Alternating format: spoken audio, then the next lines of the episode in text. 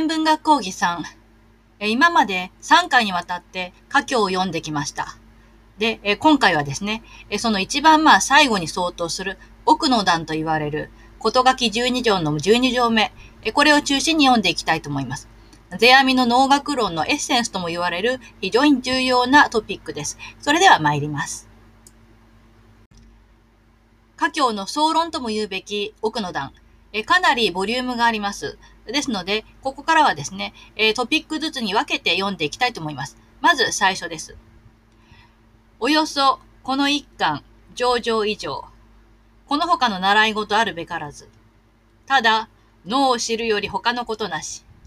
脳を知ることまえ、断りをわきまえずば、この上場もいたずらごとなるべし。誠に誠に脳を知らんと思わば、まず、書道、所持を打ち起きて、陶芸ばかりにいるふして、連続に習い極めて、子を積むところにて、おのずから心に浮かぶとき、これを知るべし。まず、死の言うことを深く信じて、真珠に持つべし。死の言うとは、この一巻の上場をよくよく隠して上心に覚えて、さて、脳の当座に至るとき、その上場をいたし試みて、その徳あらば、現にもと尊みて、いよいよ道をあがめて、年来の功を積むを脳を知る対応とするなり。一切芸道に、習い習い、隠し隠して、さて行う道あるべし。猿学も、習い隠して、さてその上場をことごとく行うべし。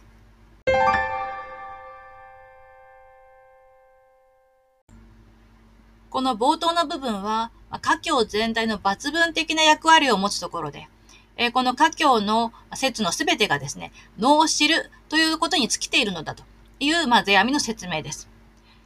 およそこの家境一貫はですね、以上で全て終わりであると。で、この他には、まあ、別に自分から習うべきことはないはずだと。ここまで言っています。で、えー、とにかくですね、脳を知るっていうことがですね、まあ、この家境の目的であって、で、それ以外何もないんだというわけですね。で、えー、逆に言えばですね、脳を知るという一番根っこのところをちゃんと理解しなければ、この家教の教えの数々も全てまあ無駄になってしまうだろうというわけです。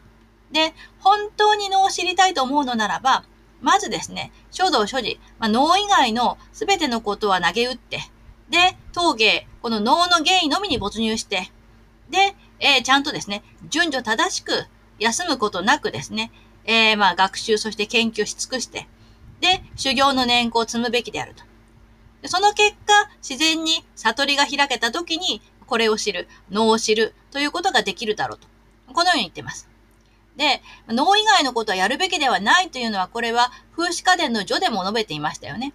え、それはだから世阿弥にとっては、まあ、ごく当たり前のことというか、非常にこう大前提として、脳以外のことはするなっていうのが彼の中にあるということが、ここでまた繰り返されています。で、えー、さらにですね、このように続きます。まず、その先生の言うこと、師匠の言うことを深く信じて、いつもこれを心の中に留めておかなきゃいけないんだと。で、師匠の教えとは何かというと、これは元にも直さず、この家境のことであって、それをよくよく研究して、で、まあ、心に刻みつけてですね。で、実際に能を演じるときにも、そこに書かれている数々の教えを実践して、試してみて。で、もしもですね、その徳、まあ、そのメリットがあったならば、なるほどというふうに、それ非常にこう、まあ、敬服して、で、一層、このおのおの道の伝統を、まあ、重く見て、で、長年にわたる修行をですね、キャリアを重ねていくというのが、それが脳を知るということには一番大切なんだといういうわけです。すべての芸道において、習い学ぶっていうことを繰り返し繰り返し行った上にですね、それを実行するという、そういうまあ過程があるはずで。で、自分たち猿学の役所もまた、師匠の習いをしっかり教え学学学んでですね、その後に教わったことの全てを実行するんだと。えこんな風に言っています。要するに、自分勝手に何かこう独創的なことをしようとするのではなく、まず先生の言われたことをきちんとこう心に留めて、でそれを叩き込んだ上で、それを実践するということが大事なんだと。でこれがまず冒頭に書かれていることであります。それでは続きの部分を読んでいきたいと思います。ヒゲに曰く、能は若年より老後まで習い通るべし。老後まで習うとは、初心より盛りに至りて、その頃の自分自分を習いて、また、四十以来よりは、脳を少な少なと、次第次第に惜しむ風景をなす。これ、四十以来の風景を習うなるべし。五十猶予よりは、大方、せぬをもて手立てとするなり、大事の気はなり。この自分の習い事とは、まず、物数を少なくすべし。音曲を本として、風景を浅く、舞などをも手を少なく、古風の名残を見すべし。およそ、音曲は、年寄りの一手取る曲なり。老声は、生声尽きて、あるいは王、あるいは主、または愛音などの残声にて、曲良ければ面白き関門あり。これ、一の頼りなり。かようのいろいろを心得て、この風手にて一手取らんずることをたしなむを、老後に習う風手とは申すなり。老芸のモノマネのこと、老、女、二体のモノマネ、しかるべし。ただし、その身の得手によるべし。静かならん風景を得たらんしては、これ、老風に似合うところなるべし。もしもし、狂い働く技、得てならば、似合うまじきなり。去りながら、そのうちに、本十分と思わん舞、働きを、六、七分に心得て、ことさら、新七分道に身をなして、心得てすべし。これを、老後に習うところと知るべし。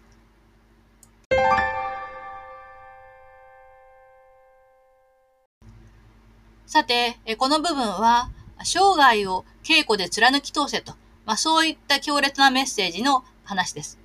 で、ヒゲに曰くということは、まあトップシークレットということなんですが、トップシークレットとして、脳はですね、若い頃からまあ老後まで、ただひたすら稽古を続けなければいけないということがあるんだと。で、老後まで習うってのはどういうことかというと、っていうんで、ここから先はですね、えー、風刺家電年来稽古上々と、まあ、重なってくるところですけれども、まだですね、えー、初心、未熟な頃から、まあ、年盛りに至るまでの間、それぞれの時期にふさわしいですね、芸を習って、また、40歳以後からはですね、脳をなるべく控えめにして、だんだんその技を少なめに演じる方法をすると。で、これは40以後のですね、ふさわしい芸を習うと。ま、そういうことになるだろうというんです。で、50過ぎてからは、ま、大方、せぬをもて手立てとする。まあ、基本的にはしないということを手立てとする。そういう大事の木は、非常にまあやり方の難しい時期だと。で、この自分に習わなきゃいけないこととしては、まずですね、物数を少なくする。これも以前出て、以前出てきてますね。演じる曲のレパートリーを減らしていくべきだと。で、音曲音、要するに歌いを、まあ自分の芸のメインとして、で、えー、風景は咲く。まあ、演技はあっさりめにして。で、舞なんかもですね、その手数を少なくして。で、華やかだった昔の芸の名残を見せる。まあ、あの人昔上手かったんだよねっていうようなことを観客に、まあ、彷彿とさせる。その程度にするのがいいんだと。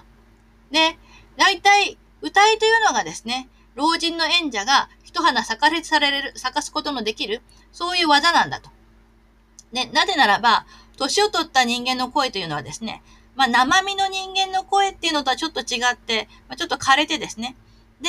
王の声、主の声とか、まあ、これはあの、人の声を二大、二つに分けた、えー、前回出てきましたね。そういった声を使い分けたりとか、あるいは、王主の声をですね、えー、兼ね合わせた、そう愛音とか、まあ、そういったもの歌い向きの声が残るだけ、要するに生の人間の声ではなくって、歌いに特化されたそういう歌い向きの声というのが出せるようになってきている。ので、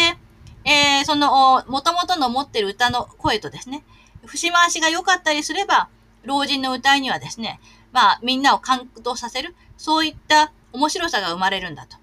それが一の頼り。老人の芸の一つの手がかりなのだと。こういうふうに言ってます。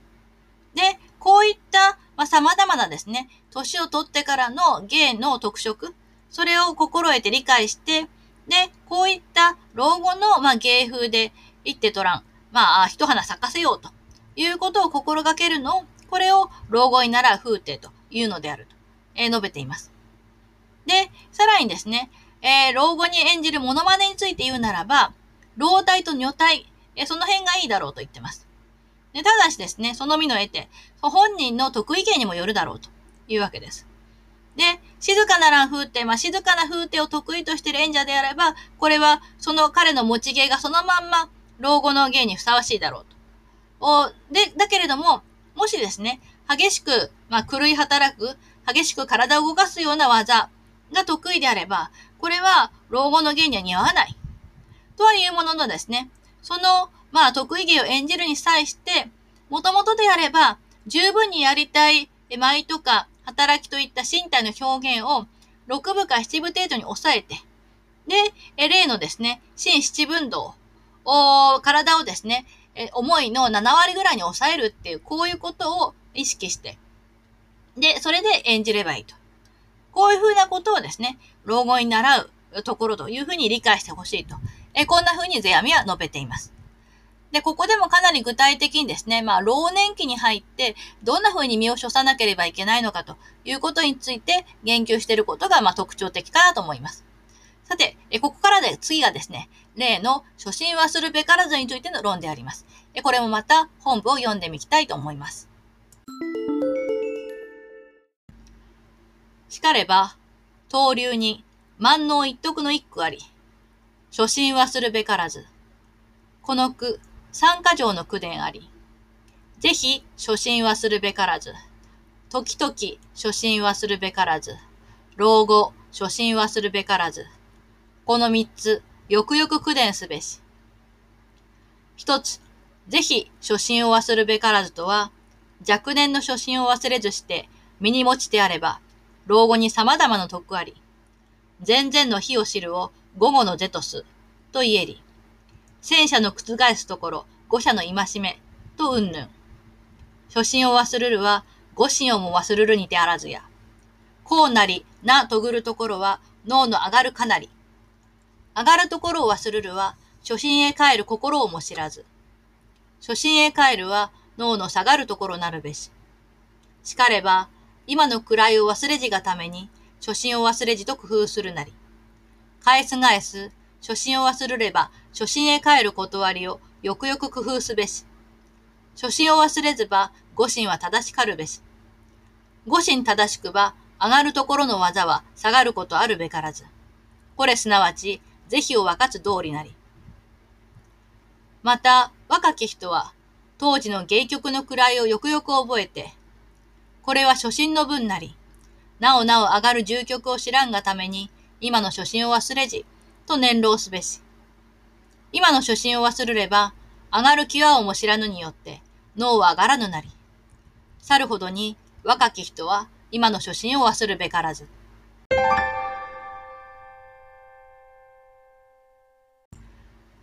ここからはですね、初心忘るべからずについてのかなり詳しい論になっています。で、まあ自分たちの関税の流儀にではですね、まあいろんな効果がこの一句から生まれる、非常にこう深いまあ、あの、重要な言葉があるんだと。で、それは、初心忘るべからずという一句であるというわけです。で、実は、これにはですね、三箇条の句伝があると、え世阿弥は言っていて、それが、ぜひ初心忘るべからず、時々初心忘るべからず、老後初心さん、え忘るべからず、えこの三つであると。で、これについては、よくよく苦伝すべし、よくよく師匠から苦伝を受けるべきであると。まあ、こんな風に言っています。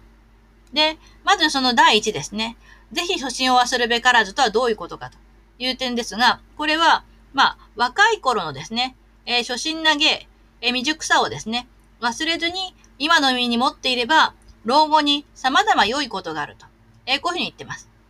で、前年の日を知る。以前、以前の欠点を知ることを午後の税、老後に様々なですね、良いこととすると。まあ、こういうふうに言われている。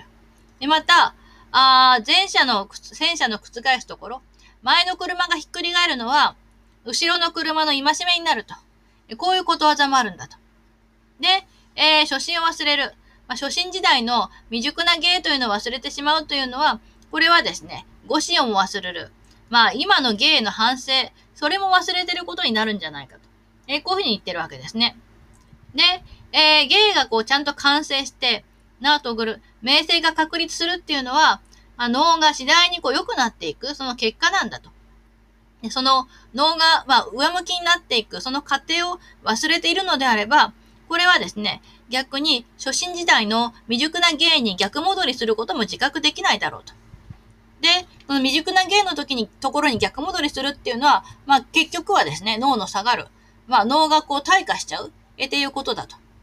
で、そういうわけで、今のですね、芸の位、まあ自分が今どれぐらいのランクに達しているのか、レベルに達しているのかということを、きちんとですね、客観的に認識するためにも、初心の頃の未熟さっていうのを忘れてはならないと。このようにですね、工夫する。あれこれ努力するんだと。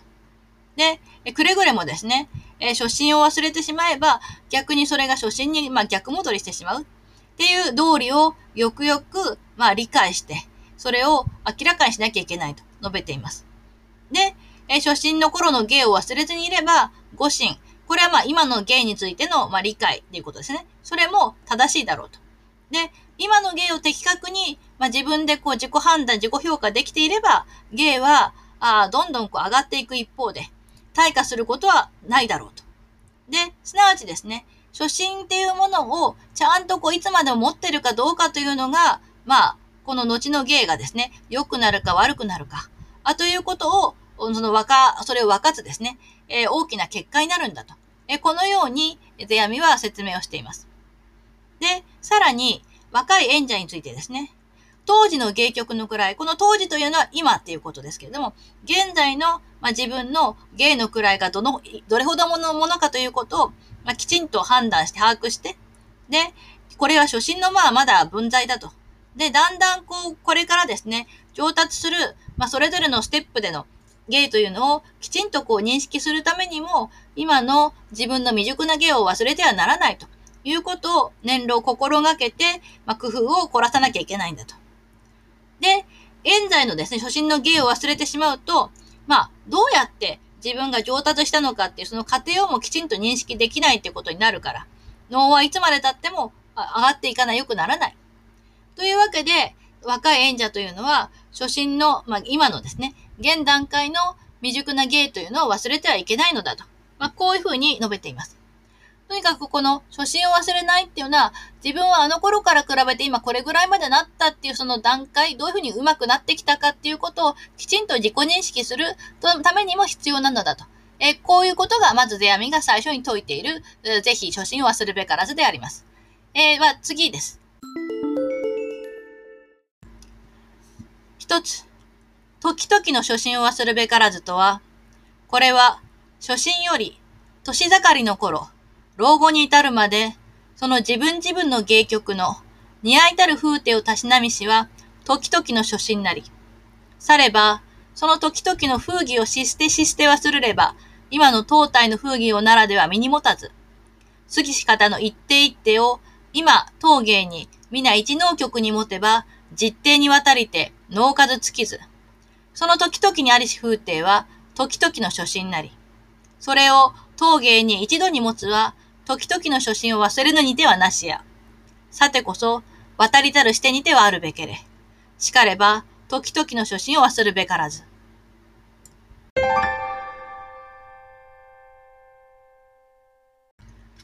えー、ここではですね、時々の初心、その時その時の初心を忘れてはならないということです。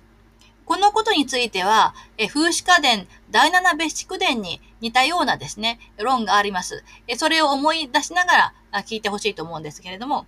まずその、その都度その都度の初心を忘れないっていうのはどういうことかというと、初心時代から年盛りを経て、そして老後に至るまで、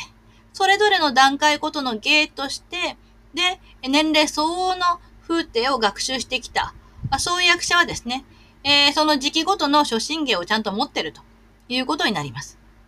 で、えー、そういうわけで、その時々に、えー、演じてきた、習ってきた芸をですね、その都度その都度、やってはやり捨てという形になってしまったら、今の年齢に相応する芸以外は身に持っていないことになってしまう。要するに、20代に身につけた芸、30代に身につけた芸、40代に身につけた芸っていうのが蓄積されていかないということになるわけですね。で、えー、一方ですね、えー、以前に自分がこう稽古して身につけてきた一つ一つの風景を忘れずに、今の現段階の自分の芸に備えて持っていれば、えー、それは全ての風景に行き渡って、脳数はまあ尽きることがない無尽蔵だと。で、その時その時に身に持った、身に備わった風景っていうのは、その時々の初心ということになる。それを陶芸、今の段階の、まあ、芸として、一度に全部持っているっていうのは、それは結果として、その時その時の初心っていうのを忘れていないということになるんじゃないかと。で、そういうことができるからこそ、あらゆる風景を、まあ、兼ね備えた演者ということになれる、なるだろうと。そういうわけで、その都度その都度の、その段階段階での初心というのを忘れてはいけないのであると。でここでは、まあ、このように述べているわけですね。要するに、その都度その都度の芸をちゃんと身につけていけば自然にレパートリーが増えていく。それこそが、まあその役者としての芸の幅っていうのを広げることになるわけですから、そのためにも時々の初心というのを忘れてはいけないということをここで世阿弥は改めて強調しているわけですね。さて、え三つ目です。一つ、老後の初心を忘るべからずとは、命には終わりあり、脳には果てあるべからず。その自分自分の一手一手を習い渡りて、また、老後の風景に似合うことを習うは、老後の初心なり。老後初心なれば、全能を誤信とす。五十猶予よりは、せぬならでは手立てなし、と言えり。せぬならでは手立てなきほどの大事を老後にせんこと、初心にてはなしや。去るほどに、一語初心を忘れずして優れば、上がる位を入り前にして、ついに脳下がらず。しかれば、脳の奥を見せずして、生涯を暮らすを、東流の奥義、子孫定期の秘伝とす。この神手を伝うるを、初心十代送伝の芸案とす。初心を忘れれば、初心子孫に伝わるべからず。初心を忘れずして、初心を十代すべし。このほか、各社の地によりて、また別に検証あるべし。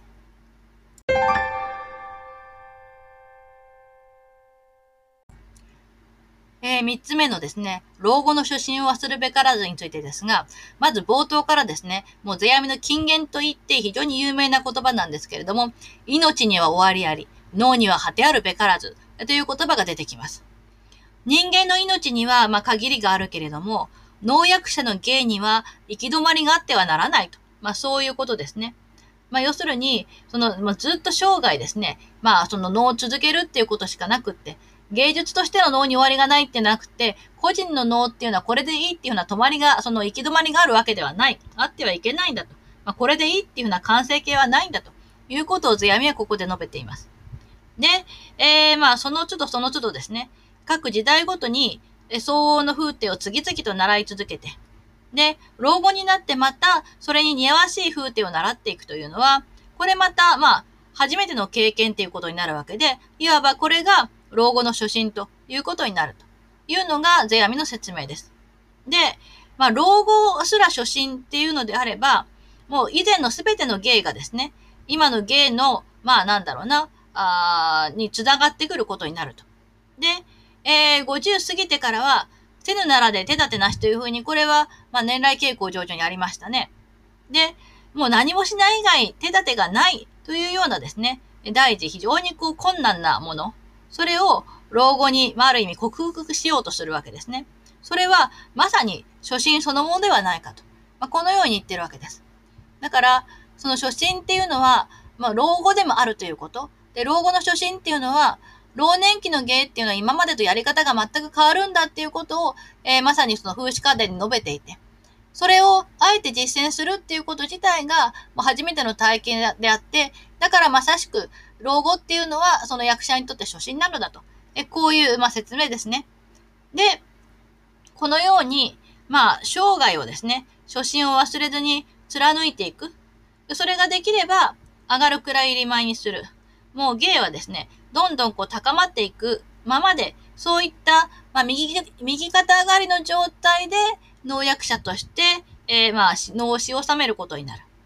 で、えー、まあ、最後まで脳の芸っていうのは下がることはないのだと。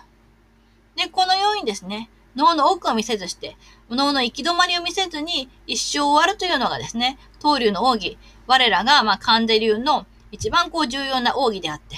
で、子孫定金、まあ、自分たちの子孫を導くための秘伝でもあると。で、この神帝、まあ、一語初心っていう精神を伝える。ということをですね、これこそが、まあ、初心を代々、えー、まあ、継承する、そういった我らの根本的な課題ということになるんだと。で、初心を忘れてしまっては、その初心、自分のですね、えー、一代の経験っていうのは子孫に伝わるはずもない。だから、決して初心を忘れずに、この初心というのをですね、何世代にもわたって伝えていかなければならないのだと。こういうことを言ってます。いかにその世阿弥がですね、その都度その都度、まあ、なんでしょうね、自分が未熟であるってことを自覚して、で、そういった経験値を積み重ねていくことによって、芸の位をこういつまでも下がらない。えそういうその役者になれるんだっていうことを自覚していたか。で、それこそが、まあ自分たちがですね、え役者として生きていく、一応非常に重要な、まあ、ポイントになるのだということに自覚的であったことがわかります。で、最後に、まあ、この他各社の地によりて、まあ、これ以外のことっていうのは、まあ、学ぶ、学ぶものの見識によって、またそれぞれが賢者、まあ、悟るところもあるだろうと。え、こんな風に述べています。ここで一応その、まあ、本文として終わるんですが、この後ですね、二つ奥書きが続きますので、えー、それも読んでみたいと思います。風刺家電、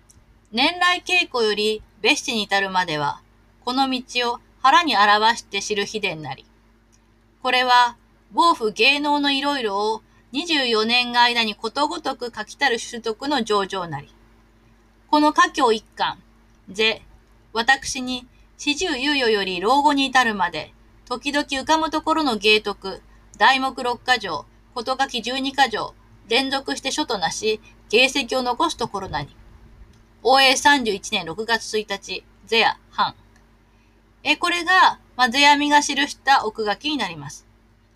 えー、まあ、風刺家電の年来稽古から別宿伝までは、能の道というものをですね、花という比喩によって説いた、あそういう秘伝であると。で、これは、防府鏡の様々な芸の数々を自分がまあ二十数年間にわたって全て書き留めた。で、これは父から習ったことなのであると。でこれに対して、この家境一貫はですね、自分が40過ぎから老後に至るまでの間に時々に心に浮かんだ、え自分自身の、まあ、芸の上での悟り、そういうものを、題目六箇条、こと書き十二箇条、えこれに分けて、えまとめて書き連ねて、で、自分の芸道の形見として、まあ、残しておくのであると。いうふうに、世阿弥が、まあ、綴っていて、これが大江31年6月1日の奥ず、えー、奥書きがあるということがわかります。で、えー、それにしたら、対したらにですね、もう一つ奥書きがくっついていて、これは抜き打ちという人物の、まあ、奥書きなんですが、えー、こんな風に書かれています。この一巻、是し、孫の家に伝え、他に出すべからずといえども、道を重んずる心、明慮に通じ、すなわちこの書をう。しかれば、東流の随骨たるにより、道のため、家のために、自ら写し書くところなり。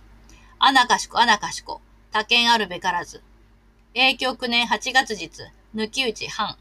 ということで、この抜き打ちというのはどうもですね、えー、コンパル全地区の署名であったと考,、まあ、考えられています。ですから、まあ、全地区が移した時の奥書きということになるわけですが、この一巻はですね、えー、是死。死というのはこれはその先生という意味なんですけども、まあ、是先生、出闇先生が自分のですね、まあ、子孫の家に伝えて、で、まあ他の人に見せてはならないはずのものであったんだけれども、自分がですね、この脳の道を重んじる心、これが、まあ、明瞭、神様、天のおぼし飯にかなってか、まあ、ちょっときっかけがあって、この書を手にすることができたんだと。で、それで、自分の、まあ、我が脳の道の、まあ、真髄とも言うべき教えであるから、で、脳の道のため、また、まあ、コンパルの家のために、えー、これを書写したんだと。で、誠に恐れ多いことなので、他の人間に決して見せてはいけないと。えー、このような形で、まあ、コンパル全地区が、永久9年の8月のある日に、これを移した、あ、というふうになっています。で、この時、まあ、全地区はですね、33歳。で、おそらく、まあ、世阿弥はですね、佐渡に流されている時のことだと思います。で、こういう形でですね、えー、まあ、元政に渡って、さらにそれが全地区の手に渡ったということで、世阿弥の非常にこう重要視していた、まあ、脳のエッセンスというのがそのそのような形で長男と義理の息子に伝わったということになります。まあ、その結果、まあ、世阿弥のですね、芸道というのがある意味こう守られていったということにもなるのでしょう。このような形で、えー、家境一貫は、まあ、幕を下ろしていくわけです。さて、これまで4回にわたって歌教を読んできましたが、脳知るという大命題のもと、様々な実践面での問題が扱われていたことが理解してもらえたのではないでしょうか。ここで気に留めておきたいのは、60歳を過ぎた世阿弥が、同十分心、同七分心ですとか、えー、同心道有足と高速と有心道といった心の働きよりは体の働きを抑制するということの重要性、必要性を何度も述べていることです。風刺家電、年来傾向上場の段階から、世阿弥は50歳を過ぎたら、せぬならでは手立てなしと言っていました。これは、まあ鏡を見ながらそういうふうなことを彼自身は考えていたわけですけれども、実際に出阿弥自身はどうだったかというと、幼い頃からまあ蹴鞠が官能でで、70歳を過ぎても立ち居振る舞いがキビキビとしていたと。いうことですね。つまり、彼自身は動けてしまったわけですよ。でそういう彼が、老いの入り前をし損じないように、老後の初心という、まあ、難問と向き合って、常に緊張感を働かせながらも、動かない身体というものを思考するに至った。そういった流れにも意識を向けていただければと思います。ここから読んでいくのは、二曲三体人形図という伝書です。これは、モノマネの様々な風景の理想的な体のフォーム、それを図示したものです。えー、図がある分わかりやすいと思いますが、現代のノートは随分違うなとびっくりするかもしれません。それでは、二曲三体人形図に入っていきたいと思います。